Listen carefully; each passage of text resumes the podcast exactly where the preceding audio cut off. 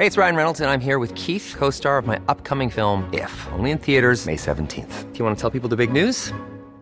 All right, I'll do it. Sign up now and you'll get unlimited for $15 a month in six months of Paramount Plus Essential Plan on us. Mintmobile.com slash switch. Upfront payment of $45 equivalent to $15 per month. Unlimited over 40 gigabytes per month. Face lower speeds. Videos at 480p. Active Mint customers by 531.24 get six months of Paramount Plus Essential Plan. Auto renews after six months. Offer ends May 31st, 2024. Separate Paramount Plus registration required. Terms and conditions apply if rated PG. Periodismo en riesgo. Una aproximación a las amenazas que nublan el quehacer informativo. Presentado por la Sociedad Interamericana de Prensa. Una producción de la Organización Editorial Mexicana.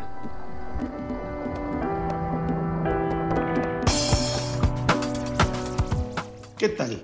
Bienvenidos a una edición más de este podcast Periodismo en Riesgo, una edición hecha por la Sociedad Interamericana de Prensa para revisar el estado que guarda la libertad de expresión y el acceso a la información en todo nuestro continente.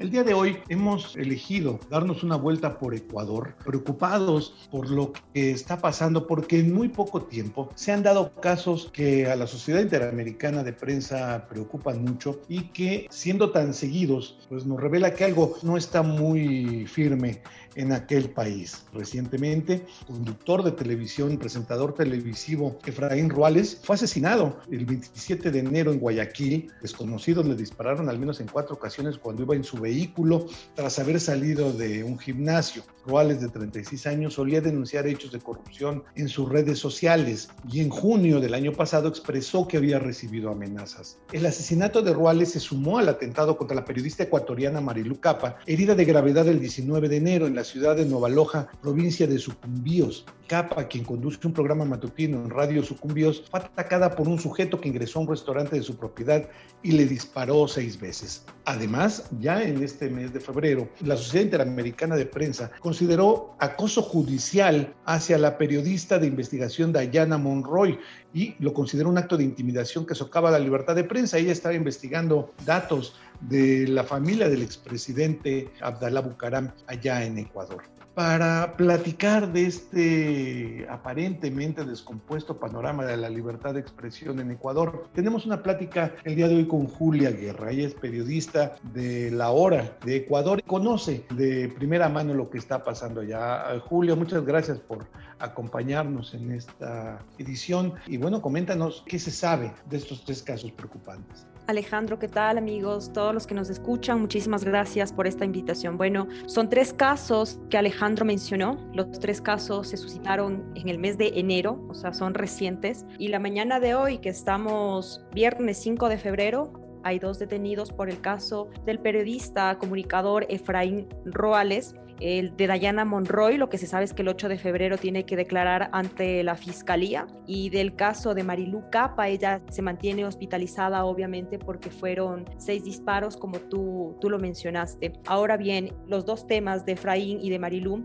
son temas que todavía hay que esclarecer. La justicia está investigando, todavía no se tienen datos certeros. Y el caso de Dayana Monroy es un claro acoso hacia el periodismo. Y no solo hablando de Dayana, sino también Diario El Universo, uno de los medios más importantes también de aquí del país, publicó una información en esta semana, inicios de febrero, en el que pidieron entregar información de él o los periodistas que habían escrito un par de notas sobre los casos de corrupción de la pandemia. ¿Por qué pasa todo esto? Aquí en el país, a raíz de, de la pandemia, la familia Bucaram se ha visto involucrada, está en investigación, todavía no hay sentencia, que tienen que ver con datos relacionados a la compra y venta de insumos médicos. En este caso también está relacionado en investigación previa el señor Daniel Salcedo y precisamente Efraín Ruales era una de las personas que a través de sus redes sociales demandaba estos actos de corrupción. ¿Hacía cuánto no se hablaba de un asesinato de periodistas en Ecuador? De matar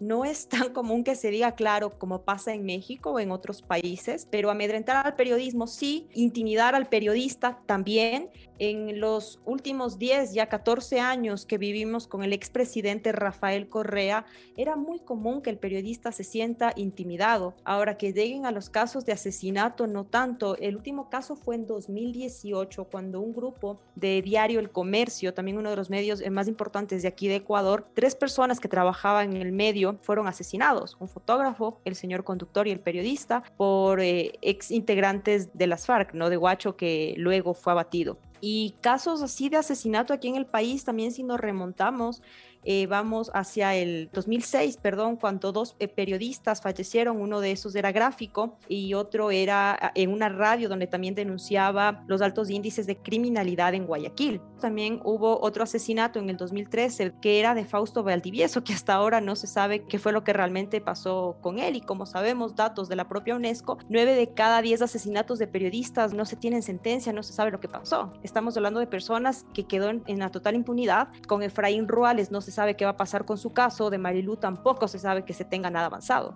Y generalmente, cuando menos en nuestro país, en México, las primeras investigaciones o las primeras reacciones de la autoridad siempre son culpar a la víctima, no decir que andaba en malos pasos o que es un crimen pasional, en fin, aquí no ha existido eso. Mira, en el caso de Fausto Valdivieso, él era un crítico del gobierno de Rafael Correa y en el 2013 lo que se mencionaba precisamente era que a él lo asesinaron por denunciar actos de corrupción. Sin embargo, a 2019 hace ya dos años, eh, lo que se dice, la versión es que era supuestamente temas familiares y que en un inicio la familia dijo que él sí tenía amenazas, que era netamente para desviar la atención, en el caso de Fausto Valdivieso. En el caso que te mencionaba del 2018, de los tres integrantes del Grupo El Comercio, obviamente se sabía que era de, de Guacho, se atribuyó a ellos. Ellos se fueron a Mataje, una zona muy peligrosa, y ahí ellos fueron secuestrados al gobierno a cambio les pedían, para, para liberarles, ahí les pedían negociar, el gobierno no accedió y ellos luego los encontraron muertos, ¿no?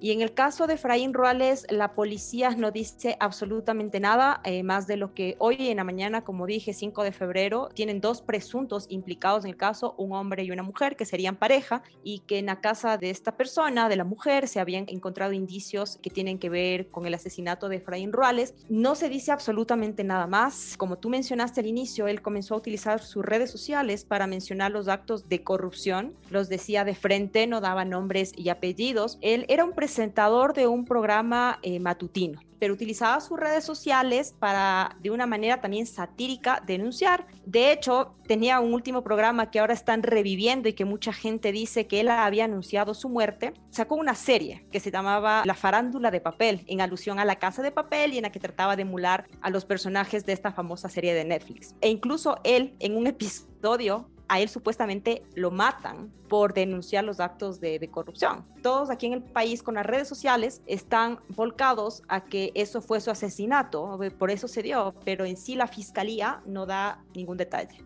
Tampoco en el caso de Marilu Capa, ¿verdad? Eh, no, en el caso de Marilu Capa tampoco. Lo que la familia de ella explicó fue que no estaba investigando ningún asunto de gravedad, que no había recibido amenazas, que ella estaba en su restaurante con su hijo menor de edad y entraron las personas y, le dispararon, que no sabían por qué y tampoco la fiscalía ha dado explicaciones. Julia, tú nos has dicho, que muertos y este grado de violencia no se había visto, pero en cuanto a acoso sí, que en el caso de los años del gobierno de Rafael Correa, en la actual administración, es común, es decir, la prensa se siente acosada eh, judicialmente, laboralmente, económicamente. ¿Cómo son los desniveles de lo que está pasando allá? En la época de Rafael Correa, que estoy hablando ya hace 14 años porque estamos a las puertas de unas elecciones aquí en el Ecuador, fue un ataque muy fuerte que vivió la prensa. Nuestro periódico sufrió muchísimos ataques, al igual que otros, pero nosotros fuimos uno de los que más nos tuvimos que enfrentar a la justicia se creó en la época de Rafael Correa la Supercom, que era la entidad encargada de regular a los medios de comunicación. Y te puedo decir que a nosotros a diario nos llegaban pedidos de rectificación por cualquier tema. Es decir, una vez Rafael Correa se fue de viaje, nosotros no publicamos eso porque no era de relevancia. Habían otros temas que sí teníamos que publicar y nos sancionaron porque no habíamos publicado eh, que el expresidente Rafael Correa se fue de viaje y que según ellos era un tema de relevancia para el país para nosotros era común que nos tenían que decir cómo teníamos que armar las portadas y nosotros no lo hacíamos, entonces sufríamos también consecuencias económicas. El periódico sufrió muchísimos ataques. El expresidente Correa creó estas famosas sabatinas que también lo hace Nicolás Maduro en Venezuela, donde su principal objetivo es decirle supuestamente a la gente que ha hecho durante la semana, durante el mes, pero acá se dedicaba a burlarse de los medios de comunicación. De hecho, las mujeres por parte de Correa sufrimos ataques, a las periodistas les decía gorditas horrorosas, llegar a ese punto. Eh, sicarios de tinta, nos titulaba de esa manera Rafael Correa. Y de hecho, en dos sabatinas, en la última que realizó como presidente, se dio lujo de romper el periódico en el que yo trabajo ya aproximadamente nueve años. Entonces, sí, obviamente escribías con ese temor de pensar, mañana me va a llegar una rectificación, una aclaración, así no tenga justificación. Y en ese sentido, todo el periódico se defendía, en ese sentido contábamos obviamente con, con un equipo de abogados y la íbamos a, luchar también en los tribunales porque no podíamos quedarnos callados, no podíamos dejar que ese miedo se apoderara de nosotros y dejáramos de escribir. Tras la época de Correa, ¿esto continuó? No, de hecho la Supercom se eliminó en el 2019 fue una de las acciones que tomó el presidente Lenín Moreno. Bajó muchísimo el acoso, ¿sí? Eh, antes, por ejemplo, tú sabes que tienes las fuentes oficiales a las que debes acudir para hablar un tema del gobierno, un tema del Estado. A nosotros no nos daban la entrevista, entonces esperábamos una semana, qué sé yo, a que nos respondan. No nos respondían. Era un tema que ya teníamos que sacar porque no íbamos a esperar uno, uno dos, tres años o hasta cuando ellos querían responder.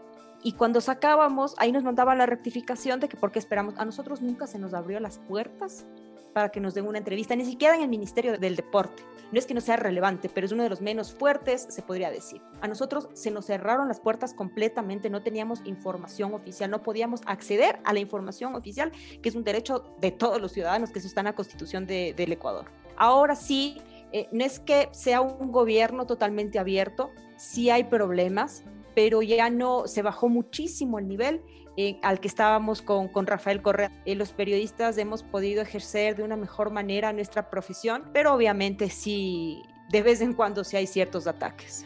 ¿Cómo toma este momento al gremio de los periodistas en Ecuador, en tu país, eh, unidos? ¿Hay desacuerdos? ¿Hay desunión? ¿Cada quien jala por su lado? ¿Cómo están en ese sentido? A ver, acá el gremio de los periodistas está unido porque tienes que unirte, sino cómo puedes luchar contra la corrupción, cómo puedes luchar a veces hasta contra el propio gobierno. Gracias a las redes sociales, el periodista puede hacerse un poco más visible y también explicar la realidad en la que vive a la gente. Vamos a hablar, por ejemplo, del caso de, de Diana Monroy, ¿no?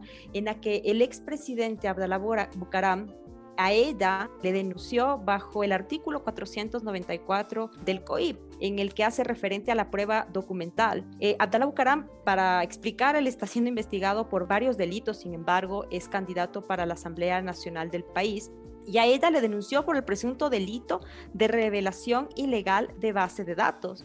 Y como parte de esta investigación previa, el agente fiscal que está en el caso solicitó que la periodista, como te comenté, rinda su versión el 8 de febrero. Además, al canal en el que ella trabaja, que es Teleamazonas, pidió que remita los videos y las notas periodísticas en las que ella se haya mencionado eh, con respecto a Jacobo Bucaram Puley, que es el hijo de Abdallah Bucaram, entre marzo y octubre. Y también se solicita al Servicio de Rentas Internas, a la Superintendencia de Bancos, al Registro de la Propiedad, un análisis financiero y económico de la periodista Monroy en un plazo de 25 días. O sea, ya se están metiendo en la vida de la periodista.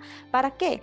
para intimidarle, pero ella en sus redes sociales, ella ha explicado que no le van a intimidar. De hecho, a ella se le otorgó seguridad policial por este caso, porque además del señor Bucaram, en una declaración en redes sociales, porque mucha gente apuntaba que él tiene que ver en el caso de Efraín Ruales, ¿no? Entonces él salió a desmentir, dijo que él no, tenía nada en contra de Efraín Ruales y que si él tenía que mandar a matar, eh, lo hubiera hecho contra otras personas como David Reynoso, quien es una persona también que hace humor negro aquí en el país, o la misma Diana Monroy. Entonces, lo que está pasando ahora sí es grave y la fiscalía pidió a la policía que investigue cómo está el actuar periodístico. Entre eso está otorgarle seguridad policial a Dayana, sin embargo dijo que Dayana, que ella no quiere eh, seguridad policial, pero quiere sí que en el país nos dejen ejercer nuestra profesión con libertad y sin temor. Y vaya que es necesario dar seguimiento a esto que está pasando en Ecuador. La Sociedad Interamericana de Prensa realiza este podcast justamente para poder estar en comunicación con todo el gremio del continente y tratar de unirnos para poder detener este tipo de agresiones que suelen ser, por desgracia, mucho más comunes de lo que uno se imagina. Escuchando a Julia, uno inmediatamente en cada uno de los países eh, donde usted se encuentre, algo le habrá sonado en común que pasa en su, su realidad. Muchas gracias por estar con nosotros en Periodismo en Riesgo de la Sociedad Interamericana de Prensa, realizado en la Ciudad de México por la Organización Editorial Mexicana, organización la más grande de América Latina, donde tenemos uh, una oferta de podcast que no solamente es este, también tenemos el podcast Profundo, por ejemplo, que es donde los periodistas del Sol de México y de los periódicos de la Organización Editorial Mexicana explican cómo construyeron la noticia en distintos temas. Escúchelo, por favor. Puede usted buscarlo en nuestro Twitter, arroba podcastom para poder acceder a ellos. Si tiene alguna duda sobre este podcast que está usted escuchando o algún otro, por favor pónganse en contacto con nosotros en la dirección de correo electrónico podcast.oem.com.mx. Yo soy Alejandro Jiménez y los esperamos en el próximo programa de esta serie.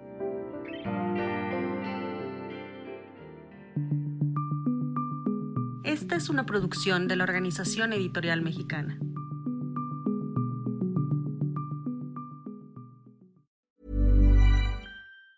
Ever catch yourself eating the same flavorless dinner three days in a row?